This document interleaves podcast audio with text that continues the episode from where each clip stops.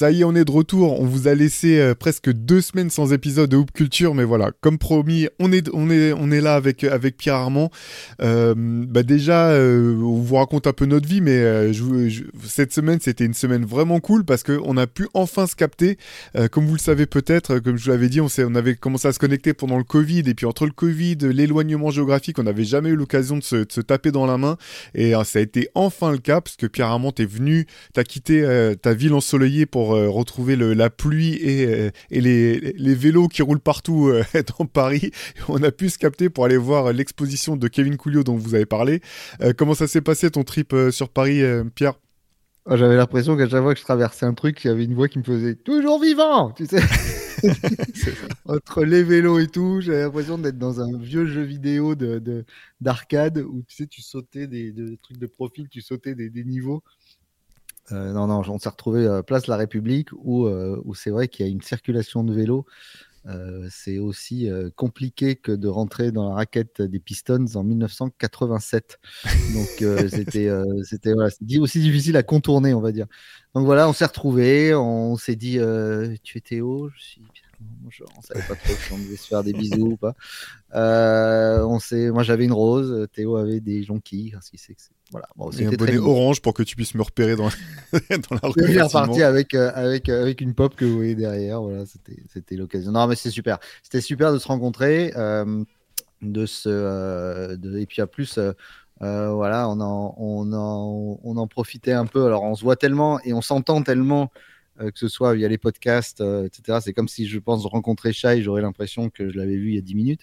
Mais, mais voilà, et puis surtout, on, a eu l'occasion euh, par la suite d'aller juste à côté de République euh, dans un endroit incroyable qui s'appelle la Montgolfière qui est un club de sport, coworking et une ancienne euh, usine de fabrique de montgolfière. Donc, ils ont gardé toute la, toute la structure, les escaliers, etc. Et il y avait l'exposition donc, dont tu nous as présenté le catalogue il y a peu de temps, Théo, l'exposition Giants of, of Africa de, Kevin Coulio, qui est venu nous, en plus, il est venu nous voir un petit peu. Il y avait son, son illustre frère David, qui est grand skater et, euh, vidéaste euh, illustre euh, de, de, de, ce type de, compétition et de sport. voilà, donc on a passé un court mais vraiment très très bon moment, comme dirait Erwan et Thomas chez qui tu étais au milieu de semaine, en bugne à bugne.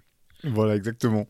Exactement. Et comme nous, on s'était pas parlé, du moins sur, dans Hope Culture depuis le, le All-Star Game, on a eu envie de revenir sur une thématique proche du All-Star Game, en rapport avec le All-Star Game en tout cas. On va pas revenir en détail sur, sur le concours de dunk ou sur euh, les concours de dunk du All-Star Game. Par contre, on a eu envie de parler quand même de dunk, mais plutôt de, de dunk en match. Euh, voilà, donc c'est vrai que... Alors c'est marrant parce qu'il y a aussi un, petit truc de génération. Là, je pense que pour les gens de notre âge, euh, de notre génération, le dunk, c'était vraiment le move ultime. Maintenant, c'est peut-être plus... par la suite, ça a été, je pense, les crossovers avec toute l'époque Alan Iverson et One. Maintenant, on est sur les, les tirs à trois points hyper lointains, les step back, etc. Mais nous, c'était le dunk qui nous nous est rêvé, qui nous est fantasmé. Euh, on passait des week-ends entiers, euh, je m'imagine que c'est à essayer de se rapprocher de l'anneau, pour essayer de toucher l'anneau, pour essayer de dunker avec une balle de tennis, etc. Euh, donc voilà, on n'a pas passé les mêmes week-ends, je te rassure. Moi, j'avais que la balle de tennis, j'avais pas l'arceau était trop long pour moi. non, mais pour moi, c'était un Allez, je, vous raconte, je vous raconte un peu ma life. Moi, j'ai commencé le basket super tard, donc j'étais le plus nul de tous mes potes. J'étais euh, catastrophique, euh, je jouais jamais, etc. Et en fait, j'étais quand même malgré tout l'un des plus grands. Je suis pas immense, hein, je fais, moins d'un mètre 90, mais euh, l'un de mes premiers trucs où j'ai pu m'imposer un petit peu par rapport à mes potes, c'est que comme j'avais un petit peu de détente, j'arrivais à dunker alors que eux, eux pas du tout. Donc c'est comme ça que bon après je, te, je vous rassure, hein, je tapais pas des dunks à la, à la Vince Carter ni, rien du tout, mais c'était mon petit fait de gloire, le truc qui a pu me donner un, un petit peu d'assurance euh, sur, un terrain avant pour, pour rattraper les autres. Donc, euh, donc voilà, donc le dunk, ouais, élément essentiel de, de mon adolescence en tout cas. Oui, ouais, bien sûr. Et puis, comme tu dis, il y a eu une, une rupture par la suite où aujourd'hui, ben, on valorise plus les shoots de loin, euh, les finitions, les jelly d'un côté, de Kairi qui passe d'un côté, de l'autre. Mais malgré tout, quoi qu'on en dise, euh, à chaque fois qu'on a mal, un highlight aujourd'hui qui fait vraiment euh, parler, c'est les dunks de Jamorant, etc. À l'époque, c'était les smash de Dominique Wilkins, comme, comme aimait le dire nos amis de France 2 euh, à, ce moment-là. Ils le disent toujours, hein. ils le disent toujours, t'inquiète pas. Et ils disent toujours, bon, bah alors, évidemment, si vous voulez une, une sorte d'histoire du dunk, euh, un documentaire extraordinaire, allez voir le Dunk or Die, le, documentaire de Qui est, formidable, qui est déjà une, toute une époque, et puis ce moment où on parlait du smash, en effet. Aujourd'hui, les, plus jeunes parlent de Tomar, euh, de, belle manière. Voilà, donc on avait envie de parler un petit peu de ces dunks euh, suite à ce concours de dunk où on a quand même d'habitude ça nous fait bondir là ça m'a tellement fait rigoler.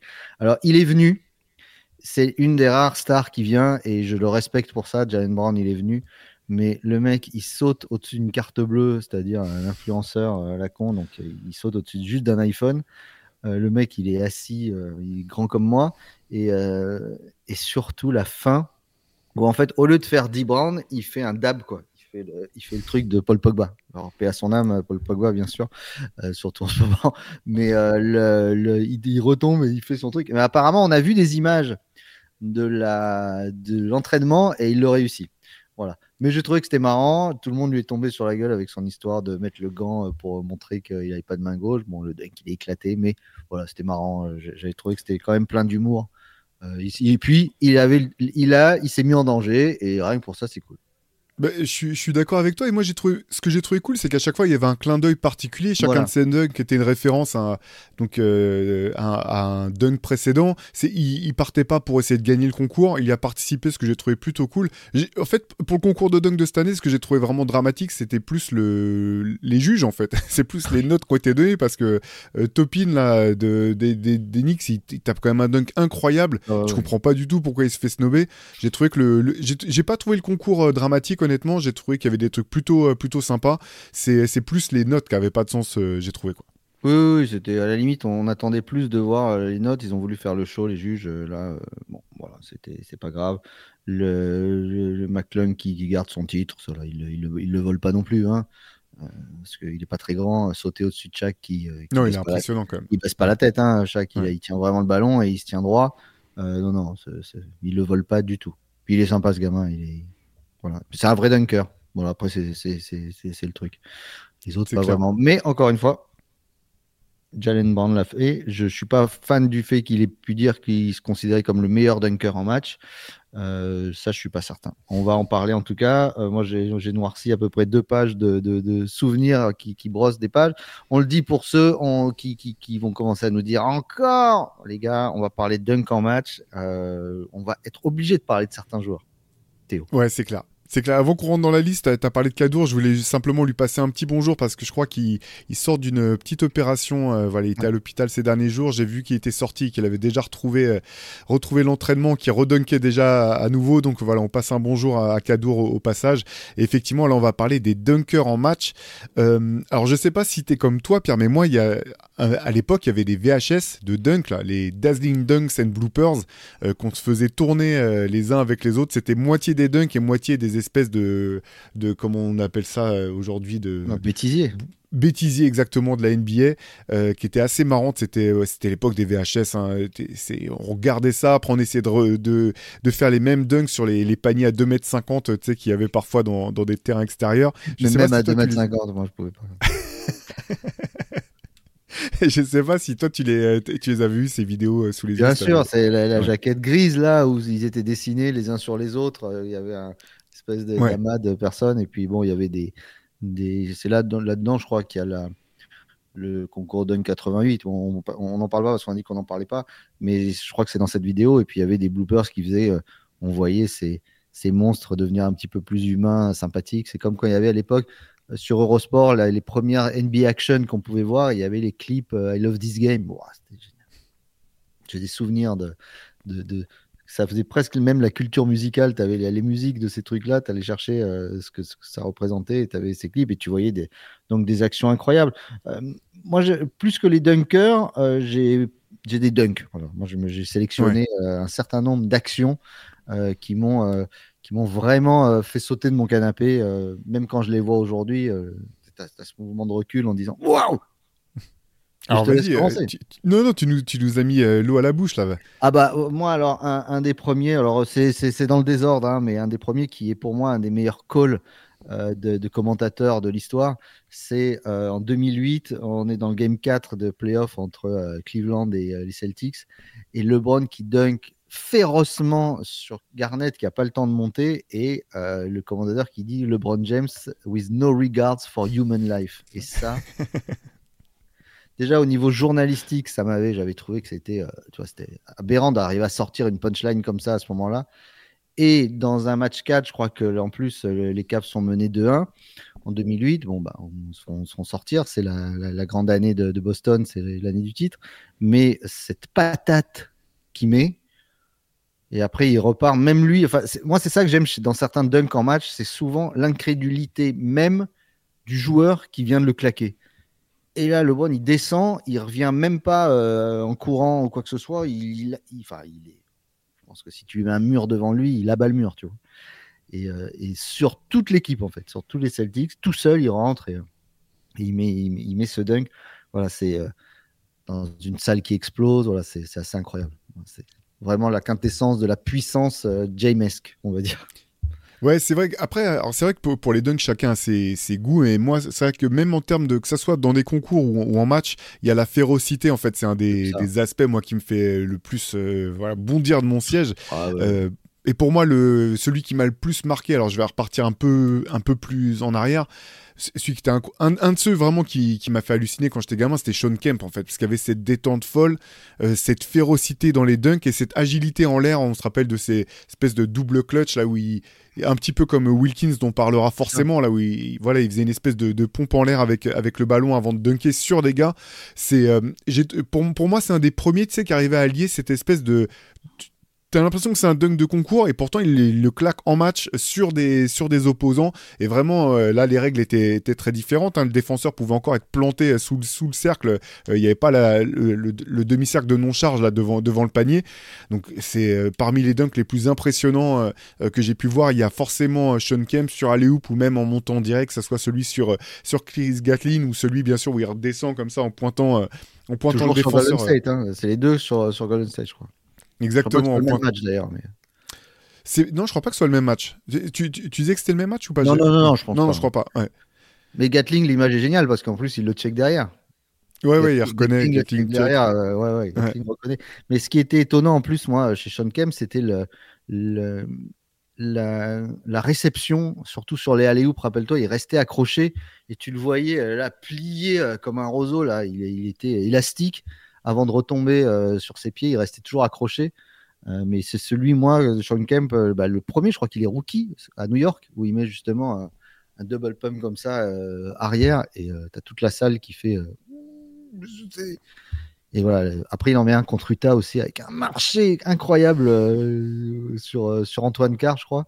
Mais moi, c'est ça que j'aime dans les dunks, c'est quand, quand la balle traverse tout et, et prend un tel rebond qu'elle part dans les tribunes.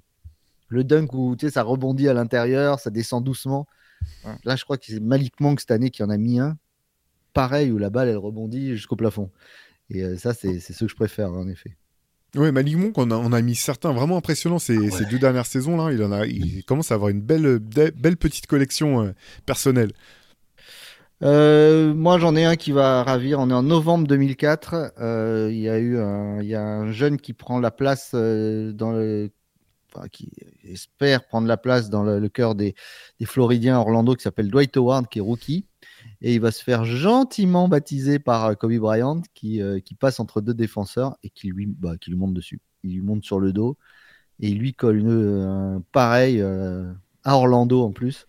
Donc je trouvais qu'il y a mille, clichés, de notamment un où on le voit au moment où il écrase la balle, il est sur son dos et bon, il a l'intelligence de pas sauter, ou je sais pas si c'était l'intelligence, mais il s'est retourné.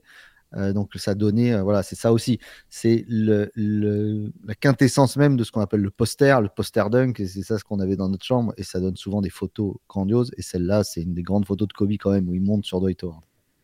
Oui, c'est d'autant plus marrant qu'après ils se sont retrouvés à devoir jouer ensemble. ça n'a pas duré longtemps et puis c'est un fiasco sans nom, mais oui, c'était. Ça a failli valoir une belle bagarre. Il y avait une quand il était à Houston, là, où l'autre il dit try me, il le regarde et l'autre il dit qu'il est soft ou je sais pas quoi. Ils font chier à toujours les, les séparer là. Il y a des moments où tu aimerais que ce soit comme au hockey, genre bon, les mecs ils s'écartent. Ok, allez-y, les arbitres, vous avez 15 secondes et ils se marrent. Mais tu sais, c'est la grande question parce qu'avec maintenant que tu prends effectivement, tu prends une faute technique pour un mauvais regard, tout le monde peut faire un petit peu le show. Ce qui est sûr, c'est qu'à l'époque des Oakley, euh, McDaniels et compagnie, si, si, si, si, tu te sentais pas vraiment, si tu te sentais pas d'y aller, il n'y avait pas des mauvais regards et des, des phases comme ça juste pour, juste pour, pour le principe, parce que tu savais que ça pouvait potentiellement réellement dégénérer. Donc c'est un petit peu euh, ambivalent. Et d'un côté, la NBA qui se dit, bah non, on veut débarrasser notre jeu de tout ça parce qu'on veut faire, euh, on veut, euh, on veut en faire un, sport grand public, familial, etc. Et l'autre côté, finalement, ça permet à tout un tas de, de joueurs de, bah, de, de, jouer un petit peu les fanfarons et de lancer des espèces de débuts de, enfin, de, même pas d'embrouille, mais de, où ça se pousse un petit peu, mais ce que tu disais l'autre fois, c'est surtout ouais, en espérant que quelqu'un vienne me, séparer le plus vite possible pour que de toute façon ça puisse pas dégénérer. Et le seul dont, euh, sur lequel ils font pas le malin comme joueur, c'est le seul qui va pas se bagarrer parce que c'est pas un méchant, c'est euh, Steven Adams. Tu sais, quand tu vois, ils, sont, ils se retournent en faisant les mariages, genre qui c'est? Et puis il voit tout de suite, ok, ok, allez, ils repartent dans l'autre sens. Alors, je, sais pas si tu te ah, rappelles, j'adore Steven Adams, j'adore. Je sais pas si tu te rappelles de cette image où il avait carrément soulevé un joueur, il l'avait transporté, il l'avait emmené vers son banc déjà. comme, comme quand t'as tes enfants qui sont en train de se, se friter ou s'embrouiller, tu le prends comme ça dans les mains et tu vas le déposer plus loin pour, pour lui faire la leçon. Et puis il lui parle, il dit ok, ok, ok, pas de problème. Et l'autre est toujours en train de parler à l'autre là-bas comme ça et se rend compte qu'en fait il est en train de déplacer sans même s'en rendre compte. et il le repose un peu plus loin, genre c'est bon. Mais Steven Adams, il y a des highlights de lui euh, quand vous tapez euh, Steven Adams euh, sportsmanship où, où il, a, il, a, il a sauvé la vie de certains en les rattrapant je crois qu'il y a un Plumlee qui a failli mourir, il le rattrape euh, au vol. il est toujours de pas loin de l'embrouille, mais pour la calmer, quoi. Parce que, bon, je pense que s'il en colle une, c'est un crocodile. C'est ça. C'est clair. C'est clair. Toi qui viens de parler de Kobe, à ton tour. Ah oui, oui, c'est vrai, excuse-moi. Bah, du coup, euh, allez, de toute façon, on est obligé de parler de Jordan. Euh, il serait forcément venu dans la, dans, dans la, discussion. Il y en a des tonnes, il y en a tellement que c'est impossible de. on, ne va pas tous les faire. Moi, je vais juste en sortir un. C'est mon préféré, je pense, c'est celui contre, euh, contre les Knicks. Donc, euh, tu as Jordan qui est en train de. Il pénètre vers la ligne de fond. Euh, Charles Oakley vient pour le trapper. Il fait mine de repartir et il reprend la ligne de fond. Là, il y a, y a, Patrick Ewing qui vient s'interposer. Et Duncan et, pardon, et Jordan l'escalade. Ce, dunk en termes d'agilité, d'explosion, d'explosivité. Et puis, toujours avec, Mike, c'est toujours le même truc, c'est cette espèce de mix de, puissance et d'élégance. Euh, voilà, il y a ce poster sur, sur Ewing là, qui, est, incroyable. Il repart en le regardant dans les yeux en disant Mon pote, je t'avais dit que je t'aurais, je t'ai eu une fois de plus. C'est euh, ouais, un de mes préférés celui-ci. C'est 91 et c'est la tête de Cliff Livingstone à côté qui fait qui se rend compte du truc parce qu'il y a la faute qui va avec. Euh, je suis pas sûr que quand tu vois le ralenti, parce qu'il y a eu tellement de ralentis, dont euh, en slow motion que tout le monde connaît où tu vois l'arceau qui, euh, qui, fait vraiment euh. Mais euh, le, le, ouais, ouais, ce dunk-là, t'en as pris un de Jordan? Bon, alors en plus, celui-là, celui que tu dis, c'est en playoff.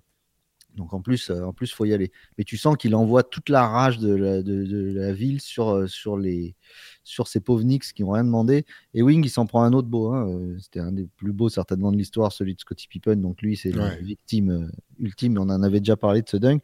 Moi, celui de Jordan, dont je te parle, il n'est pas. Euh, il est pas, c'est pas le plus fou parce qu'il y en a tellement des beaux, mais c'est certainement un qui m'avait le plus étonné. En 93, il Jean Triangle, une remise du main à main, il part et il dunk sur The Morning qui est à l'époque, je crois, rookie à presque rookie, ouais, je pense à, Charlotte. Et soudainement, on n'a jamais vu ça. Jordan fait, se met à crier deux ou trois fois comme ça, et ce dunk m'avait marqué parce que bon, il est beau quand même, il monte, il, y va fort, mais surtout sa réaction.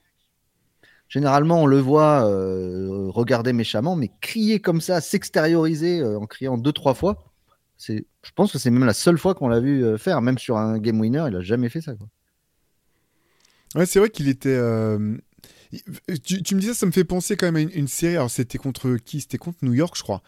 Tu sais, où euh, Xavier McDaniels essayait de maltraiter un peu Scottie Pippen et je crois que Jordan a fini par lui mettre un dunk. Je, je sais plus si c'est un dunk, Oui, oui, si c'est un non, panier avec la faute. Il, il y va pareil, pour le dunk et il, Ouais. il- il la dépose dedans. Et il- il- McDaniel, je crois, se prend avec euh, Oakley un truc. Ils sont tous les deux par terre et il leur dit mais, il doit y avoir des, des grands-mères qui ont mangé là sur ce coup oui, c'est clair. Non, mais t'as raison de le souligner. C'est une des rares fois où tu voyais euh, Jordan à ce point expressif, ce qu'il a déjà été. Enfin, voilà, ouais. c'était vocal, etc. Mais Ouais, expressif à ce point-là, ouais. Oui, oui, surtout que le, le- il n'avait pas de bif particulièrement avec, euh, avec The Morning à ce moment-là, mais euh, c'est vrai que c'était curieux de, de voir ça. Euh, moi, j'en ai un, un des plus beaux que j'ai vu en match, dans un match qui n'avait aucun intérêt, en octobre euh, 2012 pour la reprise. Il y a Gerald Green qui fait un, un alley-oop en windmill euh, quand il joue au Nets contre les Rockets. Voilà, game over. Il a la tête au cercle Incroyable. il est avec une vitesse de bras. Même les, le- si tu regardes le banc des Rockets, les mecs, ils sont, euh, ils sont. Tu sais, quand les mecs reculent comme ça, ils se tiennent tous. Et il y en a un qui dit Ouais, personne ne bouge, euh, c'est la honte, mais pff, quelle, quelle folie. Mais je l'avais, je aussi sur ma liste. Franchement, Gerald Green, en termes de détente pure, c'est quand même un Ah des phénomènes les plus fous qu'on ait. Sur, sur le ralenti, tu vois, et je, je crois que c'est sur celui-ci, tu vois un ralenti où tu vois que littéralement, il regarde à l'intérieur du Le cercle, en fait. Il, il est tellement haut que sa tête, et c'est même pas qu'elle touche le cercle, c'est elle est vraiment au-dessus du cercle. Détente incroyable. Et le, ouais, le dunk en windmill, là, est complètement fou sur Alley-Hoop en plus. Sur Alley-Hoop, ouais, ouais, ouais, sur Alley-Hoop, euh, ouais, bravo à lui. C'est clair. Allez, moi, je parlais, je, je parlais des Knicks, ouais, du, euh, du dunk. J'ai parlé de- du dunk de Jordan sur Ewing. Euh, bah, je suis obligé de, de rendre hommage aussi aux Knicks et de parler de The Dunk. Voilà, c'est le, c'est, le nom même du dunk. Euh, John Starks sur Pippen, Horace Grant et Jordan qui a juste le temps de mettre sa tête dans le bas du poster pour en dessous. John Starks qui pénètre vers la droite, il monte dunk main gauche sur ouais sur toute la raquette des Bulls. Dunk vraiment phénoménal, incroyable. Euh, on avait eu, je, je l'avais déjà dit, je crois, c'était un de mes vrais moments d'émotion, parce que finalement, euh, en interview, tu sais, souvent, bon, t'es pas, enfin, t'es dans ta posture de, de journaliste, et puis, euh, c'est pas pour dire que t'es blasé, mais tu es là pour travailler, quoi. Mais, mais interviewer John Starks, euh, étonnamment, j'étais vraiment touché parce que je me disais, c'est un mec que je suis levé pour le regarder quand j'étais petit, etc. Et on lui avait parlé de The Dunk avec euh, Julien Deschutner, mon, mon, mon, mon camarade, et euh, bah, il nous disait qu'il avait, il avait blackout en fait. Il était monté, euh, s'en rendait pas compte du, du geste et qu'il il s'était pas du tout rendu compte de l'impact que ça aurait pu avoir et qu'aujourd'hui encore des gens l'arrêtent dans la rue pour lui, pour lui parler de The Dunk. Euh, Voilà, l'un des plus, euh, des plus beaux posters, je pense que qu'on qu'on ait pu voir. En plus, voilà, il est pas très grand, son attitude elle est magnifique en l'air. J'ai dit, t'as les trois boules qui sont pile dans la fenêtre pour faire l'image parfaite. Euh, incroyable. Et cette photo qui est euh, à l'entrée du Garden, euh, en immense, dans les grands moments de l'histoire du Garden, tu as énormément d'artistes, de concerts, de- d'événements de sport, et tu as cette photo-là qui est un des grands moments de l'histoire du Garden. Mais tu as raison de dire que, que lui-même euh, est surpris de ce qu'il fait, mais je pense que la raquette des Bulls, comme tu dis, elle s'y attend tellement pas à ce qu'il monte que c'est pour ça qu'ils n'ont pas.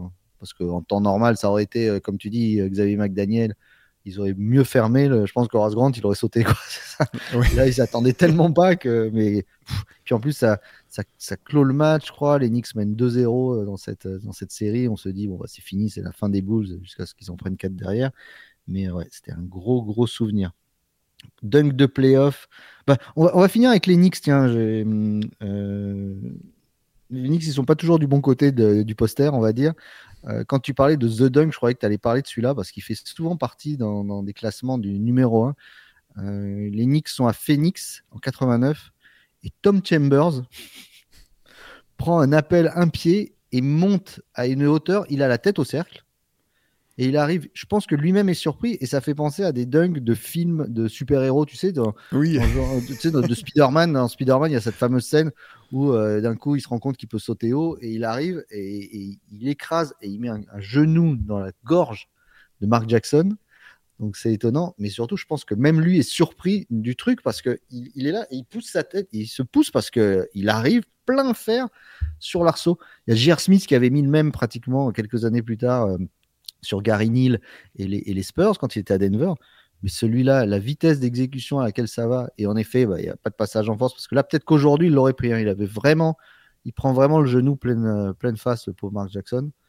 Euh, mais euh, ce dunk de Tom Chambers, c'était les, blancs savent sauter. C'était, c'était rare. Je pense que dans toute la liste que j'ai là, c'est un des rares joueurs blancs à avoir mis un, un tel Thomas avec une telle puissance à deux mains comme ça. Incroyable. Ouais, c'est vrai qu'il avait une détente hallucinante, ah bah Tom Chambers. Mais c'est la seule image qu'on a, de lui pratiquement.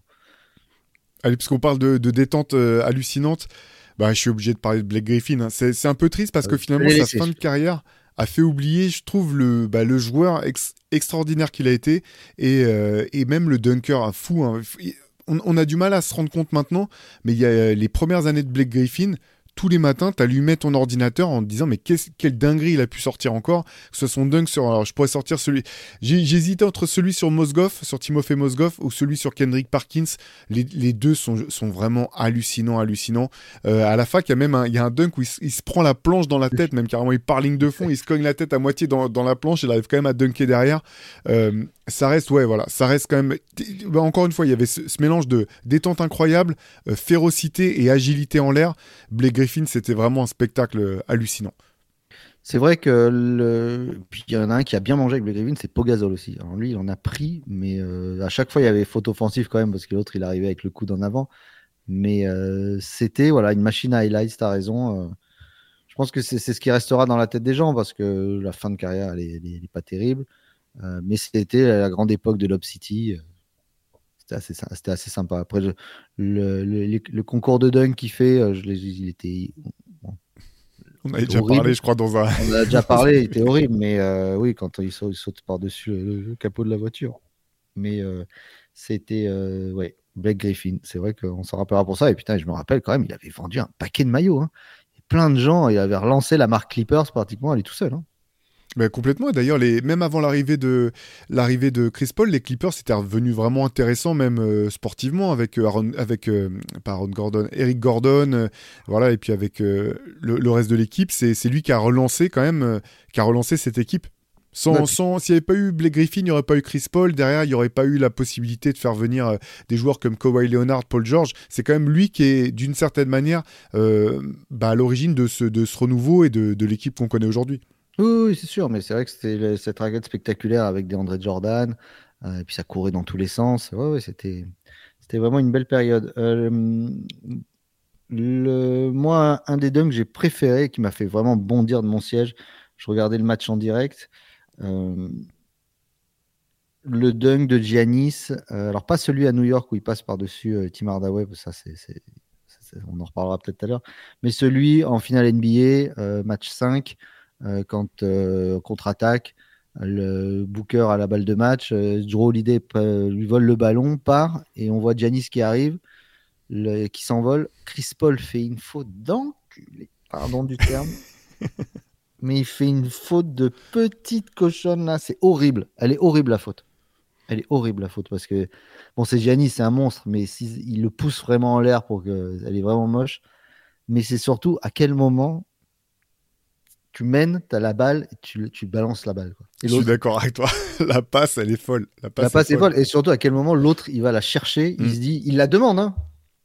C'est tout, il n'y a rien n'a de sens. Que, que l'un la demande, l'autre la lance, il l'attrape parce que la passe, il envoie un caillou, hein, parce qu'elle est hyper dure à attraper. Il l'attrape et après, il se retourne en dieu grec, là, regarde la caméra. C'est trop.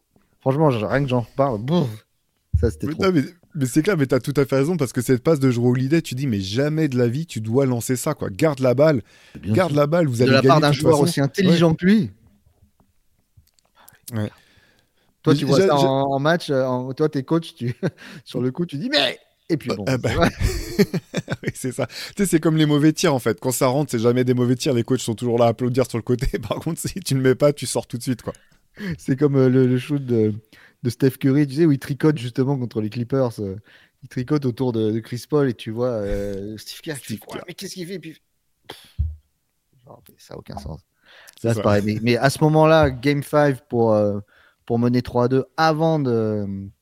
Et avant de je crois que c'est à Phoenix, donc c'est avant de retourner à, à, Milwaukee, je crois, ou je sais plus si c'était. Ouais, je crois que c'était à Phoenix hein, qui fait ça.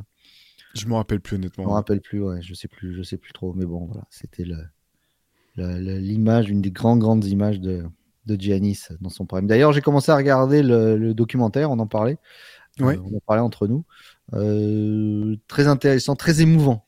Voilà, j'ai vu la première demi-heure, j'ai pas tout vu.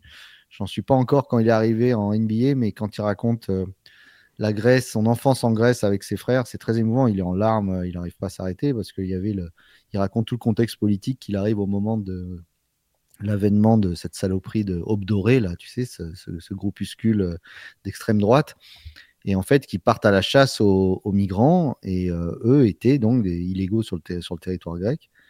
Et lui, donc, il allait à l'école et il racontait qu'il disait à ses frères euh, Allez, on, va se défouler, on va voir combien de temps on meurt pour rentrer à la maison. Hier, on a mis 3 minutes 30, on va essayer de voir si on fait 3 minutes 20 pour battre un record. Et il leur faisait croire que c'était un jeu. Alors qu'en fait, lui, il était terrorisé parce que les gars attendaient à la sortie des écoles, dans les ruelles et tout.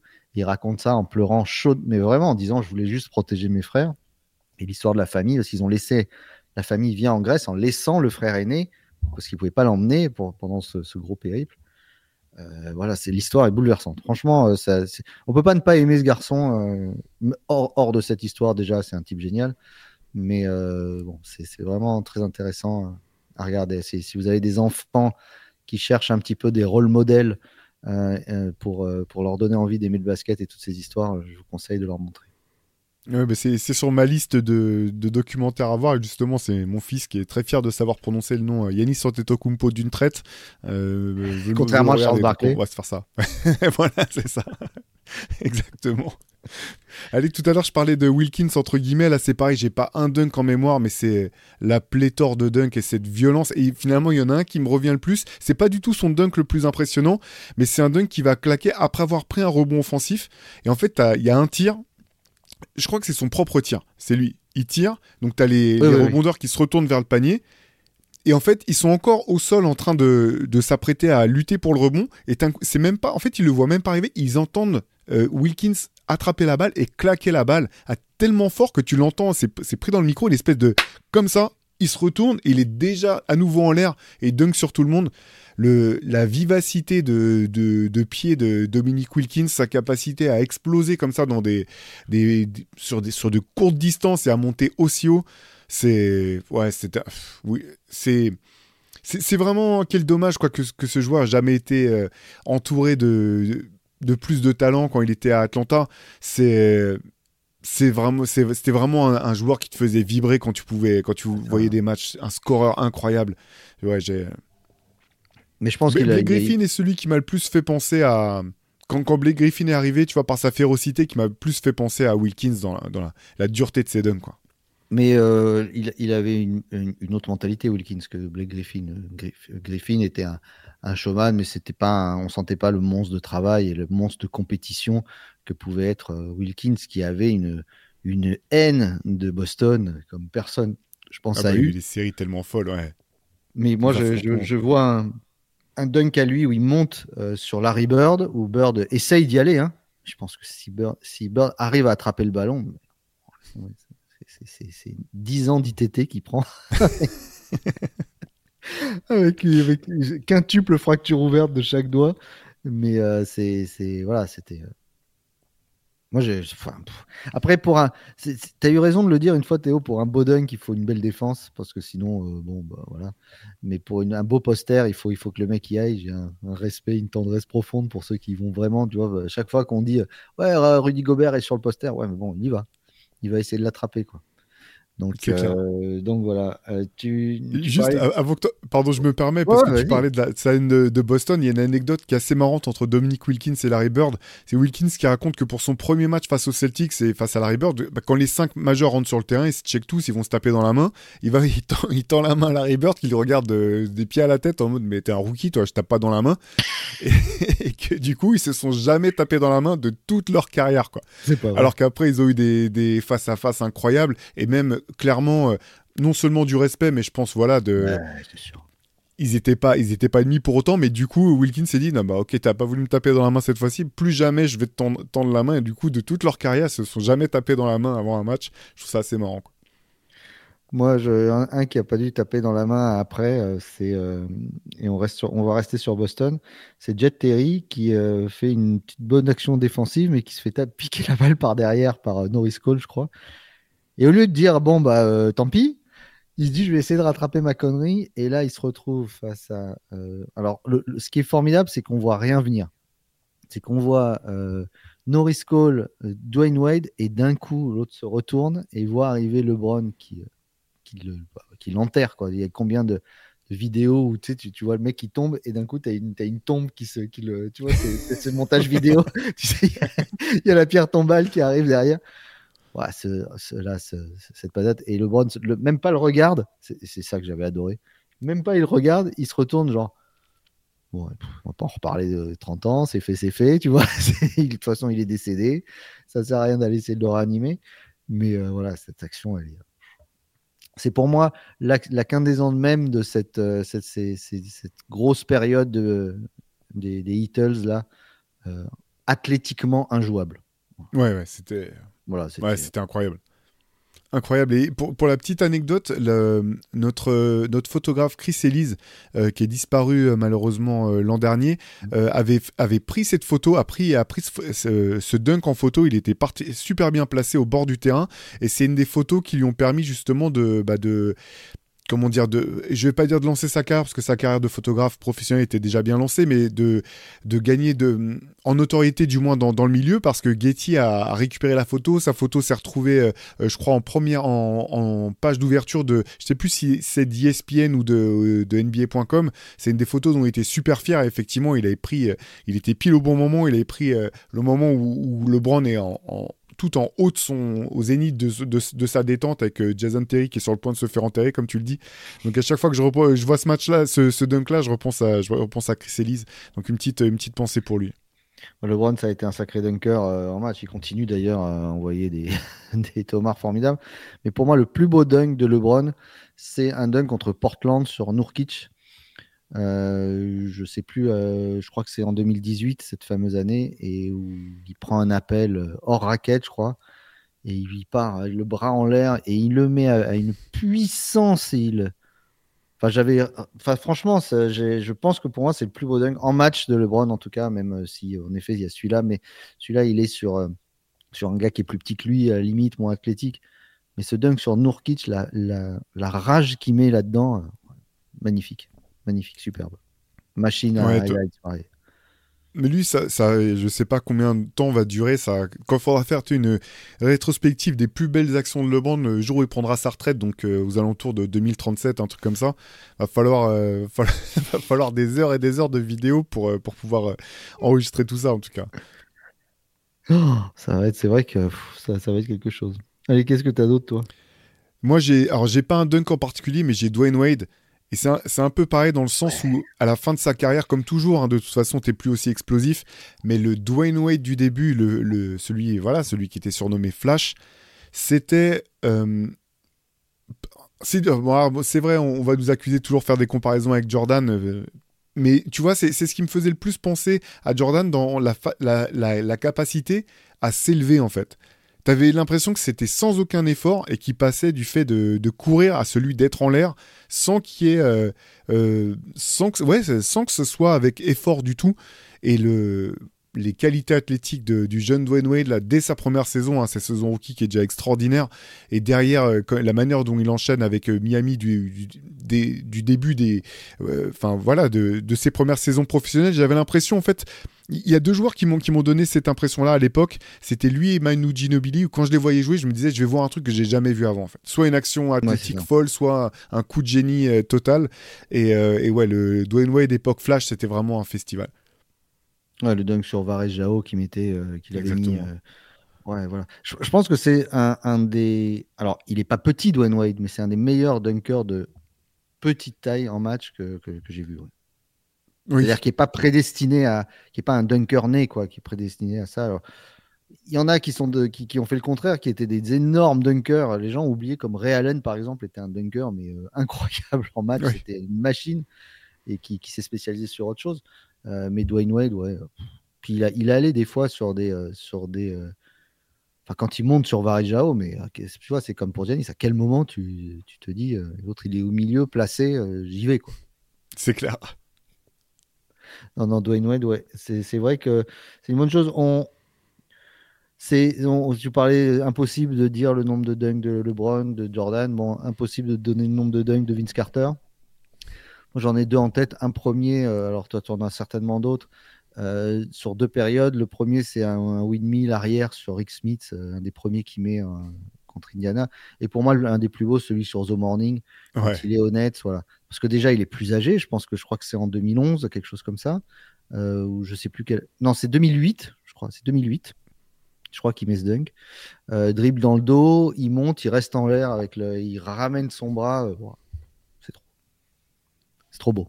Et, pourtant, celui-là, tu vois, d'habitude, lui, il avait l'habitude d'arracher le, panier. Et celui-là est beaucoup plus, tu vois, il, le dépose en douceur, mais euh, quelle maîtrise en soi, quoi. la créativité, la maîtrise du corps. C'est clair, ouais, non, mais. De toute façon, Là, on aurait pu faire toute l'émission sur Vince Carter, hein, parce que tu vois, on sort ces deux-là instinctivement. On parle même pas de celui sur Fred Weiss, c'est pas la peine de revenir dessus. Hein, c'est tout le monde le connaît par cœur, ah mais complètement fou. Et les premières années à Toronto avec des alley tu dis mais la balle elle est trop haute, qui va aller chercher ça? Et tu le vois surgir et taper des trucs pas possibles tu sais, il y a les petites routines d'avant échauffement, là, où euh, avant d'entrer en match, on se rappelle de euh, c'est Dwayne Wade qui s'accrochait au cercle, euh, Garnett qui allait mettre une espèce de coup de tête dans, le panier. Vince Carter est monté, il claquait sa main au niveau du, du, haut du carré blanc, quoi.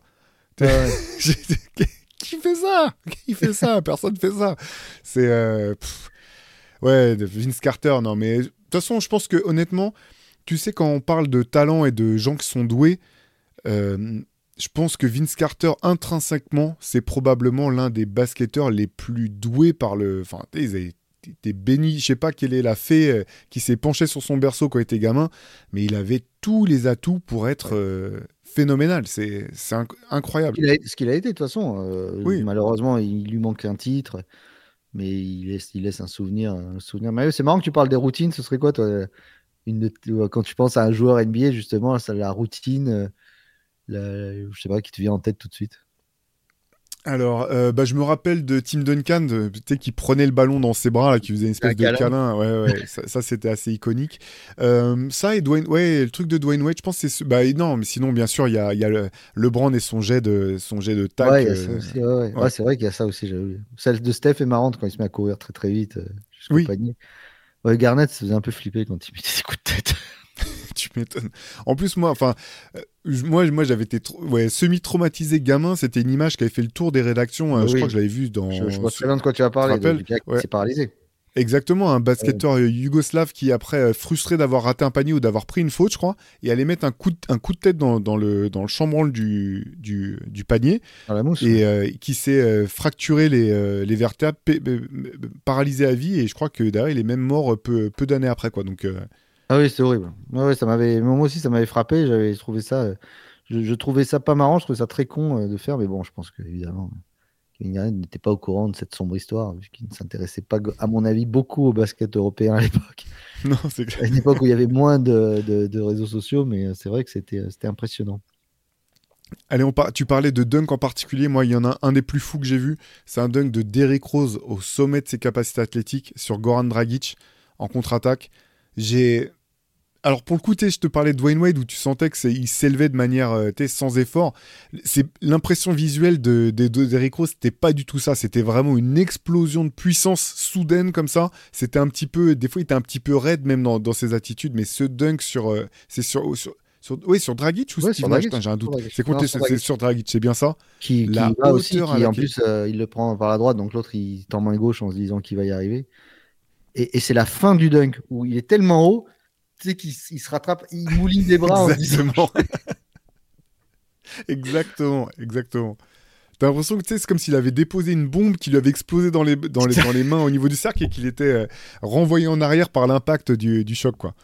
J'avais noté, je crois que c'est 2012, euh, je crois, un truc comme ça. Je crois que c'est 2012, juste après le, son titre de, de MVP ou 2011. non, 2010. 2010. Là, c'est la bonne saison.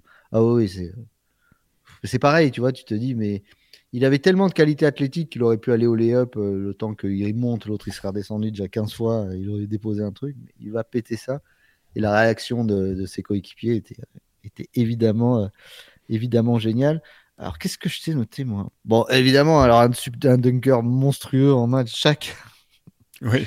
chaque qui pliait, cassait des paniers. Euh, je me rappelle de Charles Barkley, la première fois qu'il le voit, premier, le premier match qu'il joue l'un contre l'autre, je crois où euh, il, prend il met un dunk et en redescendant, il tire tout le panier et le panier dit euh, les gars, moi. Euh... Oh, j'ai pas signé pour ça, c'est pas ce qu'on m'avait dit. J'étais à Phoenix tranquille au soleil. Si c'est pour être traité comme ça, moi c'est hashtag MeToo panier et je, je, je vais pas ça comme ça. Donc du coup, il fait le, il, il, plie le panier et t'as Barclay qui, qui, se retourne et qu'est-ce que je suis en train de, qu'est-ce que je suis en train de voir? Et donc le, c'était, c'était assez marrant de voir ça. Et l'anecdote de de Barclay qui voit Shaq pour la première fois, en fait, qu'il avait vu à la télé et tout, et quand il le rencontre sur le terrain, il, raconte qu'il va donc euh, au milieu du terrain et Shaq arrive et Barclay le voit et plus il s'approche et en fait il le regarde et il, dit il dit pas euh, je vais le taper il dit that's a big dude le premier truc qu'il dit c'est wow, c'est un peu comme euh, qu'est-ce qu'on avait vu qui passe devant Victor et qui, le regarde comme ça en disant qu'est-ce que c'est que ce type? Il y a pas longtemps là. Oui oui ah, pas oui, je, vois exactement, je crois bien ou Heidi peut-être je crois que c'était pas Anthony Davis qui le qui le voit et qui dit mais c'est un joueur comme ça ouais. il passe à côté en disant mais wow, mais qu'est-ce que c'est que ça? non c'est Joel Embiid je crois. Je crois que c'est ouais, Joel Embiid, Embiid. Ouais. Joel Embiid exactement. Donc qui pas pourtant qui est pas qui est pas qui est pas un gringalet mais euh, voilà. Et pour moi, le plus gros dunk de, de, de, euh, que j'avais noté, c'était il était aux Lakers euh, en 98 et, et il oblitère, il éviscère Kelvin Cato sur une, sur une contre-attaque. Il arrive en trailer. Et, et, tu vois, je fais le parallèle avec ce qu'on disait la dernière fois avec les bons moments d'All-Star où euh, on, voyait, euh, on voyait danser. Tu te dis, tu m'avais dit à quel moment un type comme ça est aussi mobile? Moi, je me disais à quel moment un type pareil décolle d'aussi loin, monte aussi haut et, arrive à. Enfin, c'était, c'était irréel la, la, facilité avec laquelle il plantait ça, quoi. Ouais, bah, moi l'un des plus fous, euh, enfin celui qui me revient en tête, c'est en finale NBA face aux Nets où il y a une photo ah où tu vois il y a l'intégralité du roster des Nets, dont euh, je sais plus si c'est, euh, je crois que c'est Kenyon Martin qui est en train à moitié d'essayer de lui arracher le maillot au passage. Et bah, ça suffit pas quoi. Il dunk, il avait été tellement monstrueux durant, durant cette, cette série de, de playoffs de toute façon. Mais ce dunk là, tu dis non, c'est qu'est-ce que tu peux faire? Pour ça que maintenant c'est marrant parce que le basket a tellement changé qu'on c'est toujours pas bon c'est pareil dans tous les dans tous les milieux dans tous les trucs. On en oublie finalement l'impact qu'ont eu les gens. Et aujourd'hui euh, je me rappelle quelqu'un tu sais pour le CQFR du samedi où les gens nous posent des questions là quelqu'un nous a demandé si Embiid n'était pas euh, aussi euh, dominateur, c'était en début de saison, que, que le Shaq de, la grande époque. Les gens se rendent plus compte en fait de ce que ça a été Shaquille O'Neal sur euh, son, sur son run avec les Lakers, là, ils se rendent plus compte que il n'y a, a, jamais eu un joueur comme ça depuis. Alors après, moi, j'étais pas là de l'époque de Chamberlain, mais c'est là, tu dis, la seule comparaison qu'il y avait, c'était avec un mec des années 60, quoi. Tu vois ce que je veux dire? Le gap qu'il y a eu déjà entre les deux, quoi. mais qui était physiquement au-dessus. Ce qui, qui, qui, qui, était une aberration physique euh, par rapport aux joueurs de l'époque où en plus euh, il n'y avait pas forcément euh, de, joueurs euh, afro-américains partout parce que c'était cette saloperie d'époque où tu vois c'était pas encore tout à fait ça. ça, commençait donc c'était des gars qui, dominaient trop avais Moi, quand tu vois il y en a pas beaucoup il y a cette fameuse on dirait que c'est Indiana Jones un jour qui retrouvera la tape des 100 points de, de, de Will ah tu vois. Mais quand tu vois des images, tu as l'impression de voir les images de Zion quand il était au, lycée. moi, j'ai l'impression de voir ça trop facile. Tu m'étonnes qu'il prenait 30, 35 rebonds. Euh, c'était, fou. Mais je suis d'accord avec toi que pour moi, c'est sans, sans, sans commune mesure. Alors, il était moins technique que Joël, par contre, ça, euh, on peut le dire. Joël, il domine d'une autre manière, euh, mais, c'était trop. Et tu parlais de ce, dunk sur toute la défense. Et je sais pas si tu te rappelles, en... il y avait des ralentis de lui qui t'a fait Mutumbo. Il recule vers le panier et à chaque coup d'épaule, tu voyais Mutumbo en slow motion, là, toute sa mâchoire. tu sais, c'est comme quand tu vois les images du crash test où tu vois la voiture qui s'est. Il, Mutumbo, il, il, prenait un impact à chaque fois et il reculait de 50 cm et c'était fini. Tu devais sortir de, 32 minutes de match avec chaque, ça devait être quelque chose. Non, bah, non mais c'était un enfer. C'était un enfer, tout simplement, quoi. Allez, moi, j'en avais d'autres. C'est, euh, ceux-là, je les ai vus euh, sur vidéo après coup. C'était pas des, des dunks que j'ai que j'ai connus, mais il y a quand même euh, voilà Julius Serving. Je pense que on est obligé de mentionner Dr J. Qui a, le rock, the cradle. Bah oui, et puis qui a, qui a, participé à la révolution un petit peu du, jeu en, amenant le jeu dans les airs, alors que c'était jusque-là un, jeu qui était qui jouait au sol. Alors c'était pas, ça n'a pas été le seul. Hein. Il y en a eu d'autres, notamment des joueurs passés par la ABA qui ont, mené cette révolution. Mais voilà, Dr J, ça reste quand même le, je pense, l'une des icônes de de ça, dunk en match complètement fou. Euh. Sur lui, sur, sur les Lakers, sur. Euh, sur Michael Cooper, euh, qui, qui d'ailleurs, quand il le voit monter, il s'y attend bas, du coup, il baisse la tête et il va même pas l'action quand il attrape la balle, il la met dans le creux de son. c'est magnifique. Ça, c'était magnifique. Moi, c'était une des premières images que j'avais vues de. Parce que quand il faisait les compiles de Dunk, il montrait celui-là, puisque c'était des compiles de quoi Des années 80.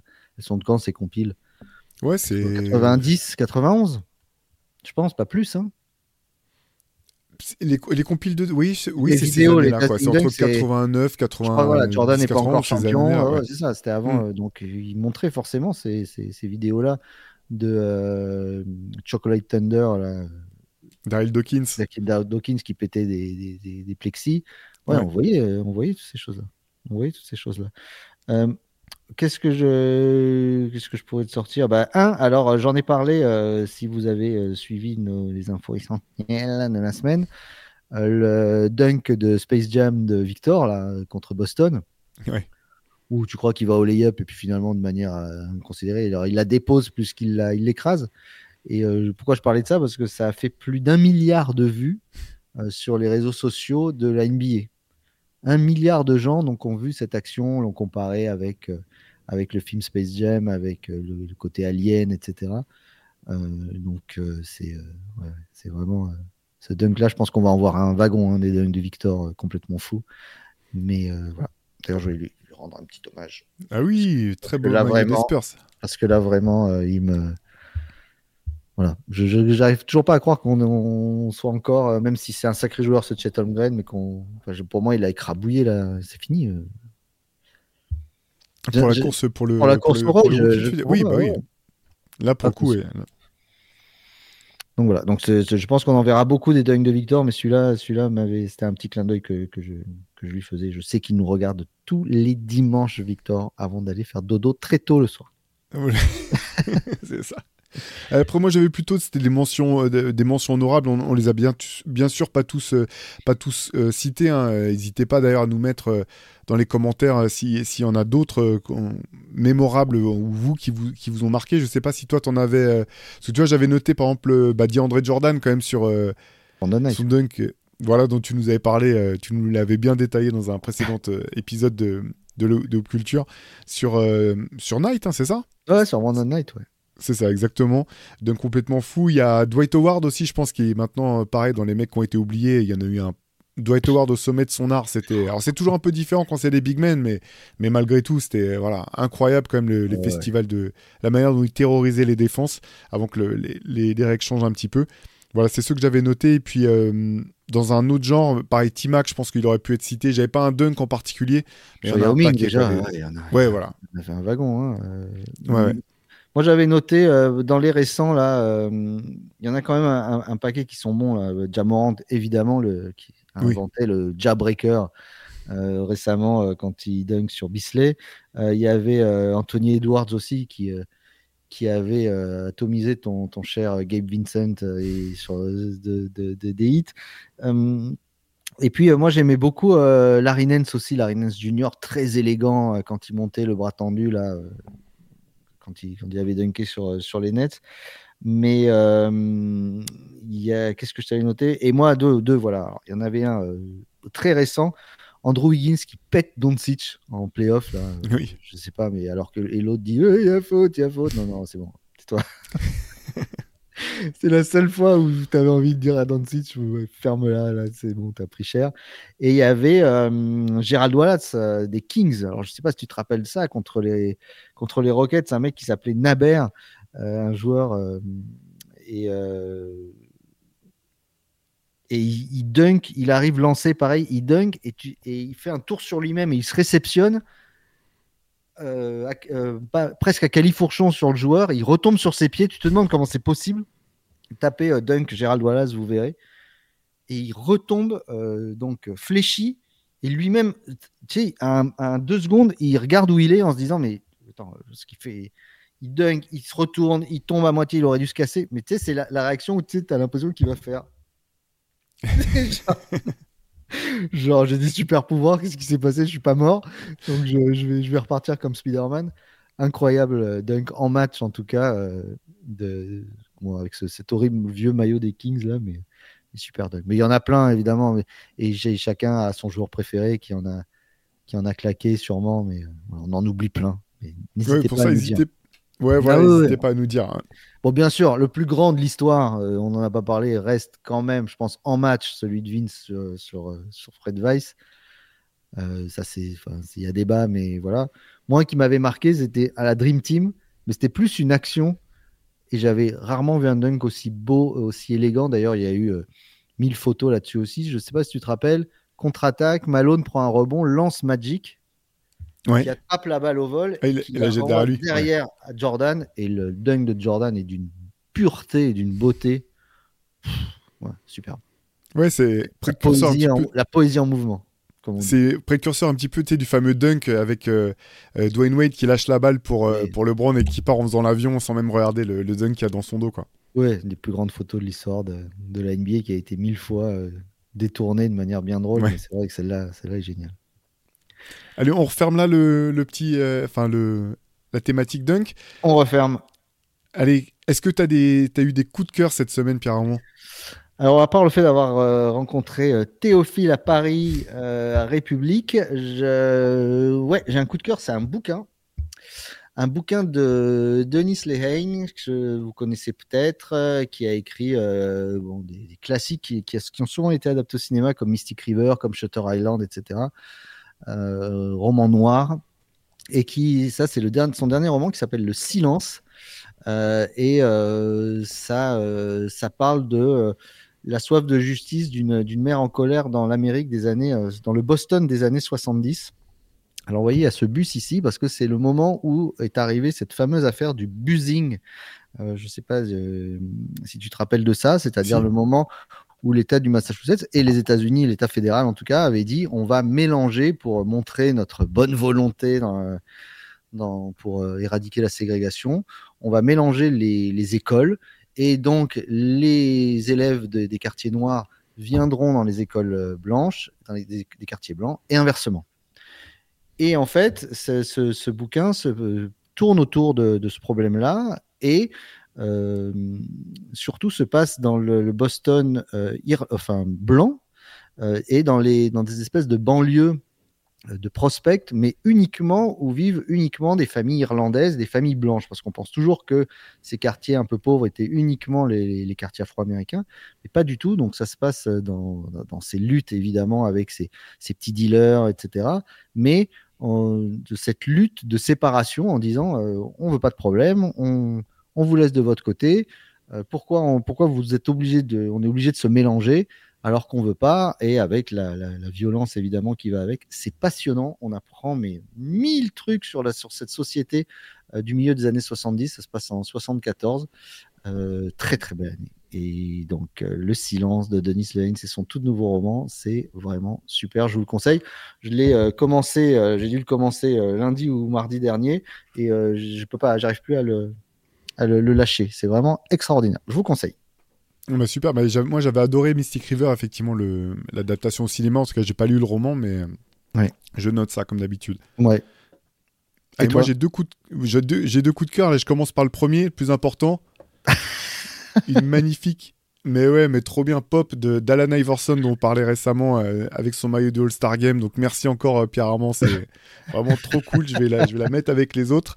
Et euh, côté musique, j'ai j'ai un disque. Voilà. Ah, alors, comme toujours, il est, il est, sorti depuis quelques semaines, je pense déjà en, sur, sur les plateformes, mais j'attendais de l'avoir en main pour pouvoir le, le savourer à sa juste, juste mesure. C'est le nouvel album de Masta Ace, produit intégralement par le producteur euh, canadien Marco Polo. Mm. Euh, celui-ci s'appelle Richmond Hill. Il fait suite à celui qu'ils avaient sorti il y a 4-5 ans, euh, qui s'appelait Brooklyn Story. Voilà. Et une fois de plus, c'est leur thématique visuelle avec les immeubles. Ouais, ouais, carrément. C'est le même immeuble ou pas? Non, c'est pas le même. Si, c'est le même immeuble. Euh. Bah, je pense que c'est le même immeuble. Là, t'as le en mode plan. Donc ça, c'est le dernier Richmond Hill. Et dans Brooklyn Story, c'était euh, une photo ah, de voilà d'époque. Euh, effectivement, je pense que c'est le c'est le même. Mm. Voilà comme toujours, c'est produit de main de maître donc par Marco Polo, euh, qui c'est fou, c'est assez rare finalement. Souvent, enfin en tout cas moi j'ai ce sentiment que parfois dans, dans, le rap ou dans, dans le hip hop, les premiers albums sont quasiment tout le temps les premiers, et qu'après c'est ça retrouve jamais la même fraîcheur. Euh, pour moi fait partie de ces euh, de ces rares rappeurs qui ont su euh, pas seulement perdurer, mais progresser avec le temps. Euh, je le trouve littéralement incroyable. Ce nouvel album est vraiment excellent, super bien produit. Euh, dans, le précédent, ça retraçait un petit peu l'histoire d'enfance de, de, de, Mastaïs. Dans celui-ci, sur les interludes, ça raconte un peu l'histoire de Marco Polo, euh, voilà, canadien qui s'est installé à, Brooklyn depuis plusieurs années maintenant, avec un passage assez dur, problème de drogue quand il était plus jeune. Bref, c'est excellent, j'ai pas d'autres termes. Donc euh, voilà, allez jeter une, écoute, une, oreille à ça. Je vous mets un petit lien comme toujours dans la description. Euh, c'est mon coup de cœur de la semaine. Ben voilà, des, de, la nourriture pour l'esprit et les oreilles, toujours. C'est grâce à ça qu'on a créé Hoop Culture pour en profiter. D'ailleurs, on, en profite, on vous fait une, petite annonce. on va euh, maintenant, avec Hoop Culture, partager, évidemment, puisqu'on collabore avec l'émission Hangtime sur Radio Grenouille beaucoup, on partagera de manière un petit peu plus, euh, euh, on va dire, euh, fréquente, voire même tout le temps, chaque semaine, les podcasts de l'émission qui, ont lieu chaque semaine où vous avez toute l'actualité de la black music dans un spectre très très large, un petit peu comme ce qu'on fait sur sur Culture. Dans cette émission Time, ça parle également culture, street culture, culture basketball, culture tout court, et encore une fois autour de les des musiques afro-américaines, des musiques noires dans un encore une fois, c'est très très large. Ça part de l'électronique, du hip-hop, au jazz, etc. Donc je pense que ça vous intéressera. Ça vous fera une bande son chaque semaine où vous découvrirez plein de choses. Et chaque semaine dans cette émission, il y a le track Hoop Culture. Donc on reprendra la semaine prochaine, bien sûr, un morceau de Marco Polo et Mastaïs, vous en doutez. Parfait. On enchaîne avec euh, les reliques ou tu. Ah non, tu étais un petit peu énervé après un truc. Oui, c'est vrai. C'est vrai, c'est vrai, j'avais oublié. Non, c'est vrai. Et, euh, les, euh, bah, les, Clippers cette semaine, vous avez certainement dû voir ça, ont annoncé que vous le savez, ils vont rentrer dans leur nouvelle salle et donc ils ont revu complètement la charte, euh, leur charte graphique. Ils ont, vont changer les maillots. Alors les maillots que j'ai trouvé plutôt réussis. Moi j'ai bien aimé les nouveaux maillots des Clippers. Par contre, alors je sais pas ce que tu en as pensé. Tu vas pouvoir me le dire, euh, Pierre Armand, mais moi j'ai pas du tout aimé leur nouveau logo. Donc qui met en, avant un bateau. On sait que Clippers, voilà le, le, le, terme même de, la franchise vient de là. Donc ils ont voulu renouer avec l'essence même du nom de leur équipe. Par contre le voilà le logo, euh, je disais en plaisantant chez les potes de First Team en mode petit bateau. J'ai vraiment l'impression que c'est le type de, logo que tu retrouvais sur le polo d'un mec euh, qui va à Deauville passer le week-end euh, avec euh, ses mocassins sans chaussettes et son petit short à mi-cuisse. J'ai pas du tout, pas du tout kiffé. Mais bon, ça, après, les goûts et les couleurs, ça m'appartient. Le mec, c'est le, le, futur logo de l'université des TLR, tu sais.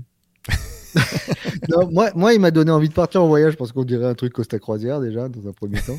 Et surtout, il m'a donné faim parce qu'on dirait une boîte de thon. voilà, quelle drôle d'idée de mettre un bateau. Alors, soit tu le mets de profil, mais de profil, c'est ridicule, on dirait un dessin d'enfant. Mais de face comme ça, en plus, si tu le vois de loin, euh, il faut vraiment que tu t'approches pour te rendre compte que c'est euh, un voilier de face. Euh, ou alors, enfin, ça va pas. C'est, En effet, ça c'est ça que je comprends pas. Il depuis des années, il se crée une, une identité street, euh, Compton, euh, pour dire, tu vois, ils, ont dit, ils veulent plus qu'on les appelle les, Los Angeles Clippers, mais les LA Clippers. Euh, tu vois, c'est montrer que par rapport à le, le Showtime, c'est d'un côté, et eux, ils sont un peu plus, ça va être raw, ça va être plus, ça va être plus dans le béton, tu vois, c'est plus ils veulent créer ce truc-là, un peu comme euh, Jay-Z avait voulu créer ça avec les Nets. Et ils te, au lieu de te prendre un logo comme ils avaient fait avec ce lettrage un peu gothique, euh, la Snoop Dogg, etc., ils te prennent un truc de. Ouais, pareil, un truc de, de, Floridien. On se croirait c'est, le truc de Mar-a-Lago à la Trump, là. C'est horrible, quoi. Mais c'est, oui, mais c'est, vraiment ce que tu. Pas en adéquation avec leur truc. Parce que dans, dans l'épisode spécial sur les, sur les maillots, on avait parlé, voilà, leurs maillots euh, alternatifs, là, les, ceux, ceux, avec la. Et en fait, je t'avais dit que ça me faisait penser à l'univers un peu Cypress Hill, Solo Assassins. Et l'un de nos auditeurs m'a précisé, ce que je savais pas du tout, c'est que ça, il avait été designé par Mr. Cartoon. Tu sais, le, le tatoueur ah, célèbre de Los Angeles, de East LA, et qui est notamment le photographe attitré de. L'un des photographes attitré de, de, de Cypress Hill. Donc, du coup, ça faisait, ça faisait sens, effectivement. Et en voyant, tu sais, la, nouvelle charte graphique complète là, des, des Clippers, j'ai trouvé que ça faisait très euh, Polo Ralph Lauren au bout du compte. C'est que les, les couleurs, même le logo un peu joli, hein. euh, prépi. Je me suis demandé si c'était pas une, de, une des inspirations de... qui se cachait derrière tout ça. à ce moment-là, prendre du noir et rouge, voilà, un truc un peu street. Ou... Mais là, tu prends un bleu. Euh, bon. Après, on connaît les problèmes de, du bleu, du rouge à Los Angeles. Ça peut être mal interprété. Bon, ça, ok. Mais ils vont, bon, je sais pas, t'as raison, ça fait très, euh, très Polo Ralph très Tommy Hilfiger. Ouais. Mais bon. Allez, on, passe, on enchaîne avec, euh, avec les, reliques, les reliques de la semaine. Allez, vas-y, je te laisse commencer. Je commence Alors attends, faut que j'attrape mon matériel comme à chaque fois. Hop. Qu'est-ce que tu vas me sortir donc, comme on est sur les dunks, euh, chercher un, quelque chose qui soit un petit peu euh, le, complément. Pour moi, c'est un peu le, la punchline finalement, c'est le complément du. Enfin, c'est l'équivalent du dunk en, en, littérature ou en musique. Et j'ai eu envie de voilà, présenter ce qui est pour moi le meilleur fanzine euh, de rap qui existait, Get Busy. Donc ça, c'est les numéros d'époque. Euh, c'est les premiers numéros qu'ils avaient sortis en couleur. Jusqu'à ces numéros-là, c'était des numéros en noir et blanc euh, euh, qui étaient photocopiés quasiment de manière très artisanale là, je vous parle vraiment, c'est euh, la, préhistoire hein, pour euh, pour la plupart, c'est euh, les années 90, 91. Ça se vendait pas en kiosque, c'était disponible uniquement dans des petits shops. celui-ci qui est, magnifique pour moi parce que la cover a été réalisée par Colt et et, et Mod2, deux, deux je sais, légendes du, graffiti en France et à travers le monde. Et donc, bah, le derrière ce, fanzine Get Busy, euh, bah, il y a une personne en particulier, ils étaient, plusieurs bien sûr à œuvrer dessus, mais il y a notamment Cher, euh, qui, euh, qui est bah, l'architecte quand même de, de, ce fanzine. Et Get Busy a, a eu plusieurs époques, ça, s'est un peu réinventé par la suite. Sur, si vous allez sur Click, ils ont fait plusieurs saisons d'ailleurs d'interviews sous une autre, forme, et ils ont sorti il y a quelques années une, anthologie en fait de ce qu'ils avaient pu faire dans Get Busy et aussi dans Authentique, ce qui a été une espèce de magazine qui avait été lancé euh, pour faire la promotion des, albums des NTM, mais qui était euh, dont la direction artistique euh, et éditoriale surtout revenait, revenait à Cher. donc voilà, cette anthologie, elle est toujours disponible. Là, les fanzines que je vous ai présentées avant, je pense pas. En tout cas, bonne chance pour, pour les dénicher, mais cette anthologie est toujours disponible. Il y a des interviews, c'est principalement des, entretiens d'ailleurs. là, pour le coup, il n'y a pas que de la musique. Il y a, tu vas avoir une interview de Maître Vergès, par exemple, d'Albert Dupontel, euh, euh, DJ Mehdi Mode 2, donc là c'est plus pour les aspects, euh, pour les aspects hip-hop, mais tu as aussi Frédéric, Tadei, Alain Chabat, avec qui Cher avait réalisé le documentaire bah, qui s'appelait Authentique d'ailleurs sur la dernière mmh. tournée officielle d'NTM. Bref, voilà, je vous recommande cette, cette anthologie. Il y a vraiment des choses assez folles dedans et Cher qui voilà a un sens de, de la punchline, de l'écriture et qui a été une sacrée sacrée influence quand même pour moi, euh, je dois dire, dans, dans euh, le fait d'appréhender l'écrit. Le seul truc qui m'embête quand on parle de Get Busy, c'est qu'il va falloir parler de l'immonde Musul. Carrément. Carrément, le oh, Musul qui se prend immonde. Il n'y a, pas d'autre mot. Il y a pas d'autre mot. C'est is no good. Saloperie de Musul. Je déteste. Non, mais si, par contre, il était venu dans Time nous parler de cette anthologie Musul, justement personnage incroyable. Alors, si, si, si un jour vous, vous êtes encore sur un réseau qui s'appelle Facebook, on sait jamais, hein, euh, c'est un truc qui marche euh, encore euh, au feu, ça marche pas l'électricité. mais vous tapez Real Musul, comme Real Madrid, et Musul M-U-Z-U-L, et vous, vous le suivez, et vous allez passer des moments délicieux parce que c'est. la, plus la plus grande rigolade, c'est tous ces posts sont à mourir de rire, mais c'est une encyclopédie de, de justement de, du hip-hop et il a sorti un bouquin il y a pas très longtemps, euh, Musul, ouais, que tu nous qu'on avait, attends, bouge pas, ouais. que tu que tu vas nous montrer. Euh, mais voilà, un personnage, les deux là, euh, deux personnages aussi aussi improbables l'un que l'autre, une rencontre très improbable, ouais, sur le sur le P-Funk, je crois, c'est ça. Hein ouais, ouais. ouais, sur le P-Funk et sur euh, George Clinton. C'est l'Odyssée de George Clinton de, de Ren Musul aux éditions, aux éditions Le Mot et le, le, mot et le Reste. Quand je pense qu'il passe sa vie une prochaine fois en détail. À, à, taper sur ce pauvre Frédéric Adrian qui fait toutes les, plein de, de lui aussi de, de biographies sur des, sur des grands artistes et qu'il a sorti ça. Que ce type aille en enfer. Dans un enfer où il n'y a que des gens comme lui. je l'adore, je l'embrasse fort. Je l'embrasse fort. Je lui enverrai le, lien de ce podcast en lui disant que qu'il s'étouffe avec. Qui viennent plutôt. On serait ravis de. Ah ouais, ce serait cool de, avec lui dans un. Ouais. Cool de l'avoir. Ce serait cool de l'avoir. Venez les gars, on serait, on vous attend avec grande impatience.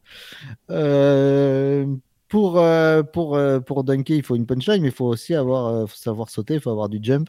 Et moi, je te sors ça en relique de la semaine. la cassette de titre de Chris Cross. Magnifique. Alors, vous voyez, bah, une rare photo de, de Chai et Antoine en, soirée. C'est des photos récentes, hein, par contre. la semaine dernière.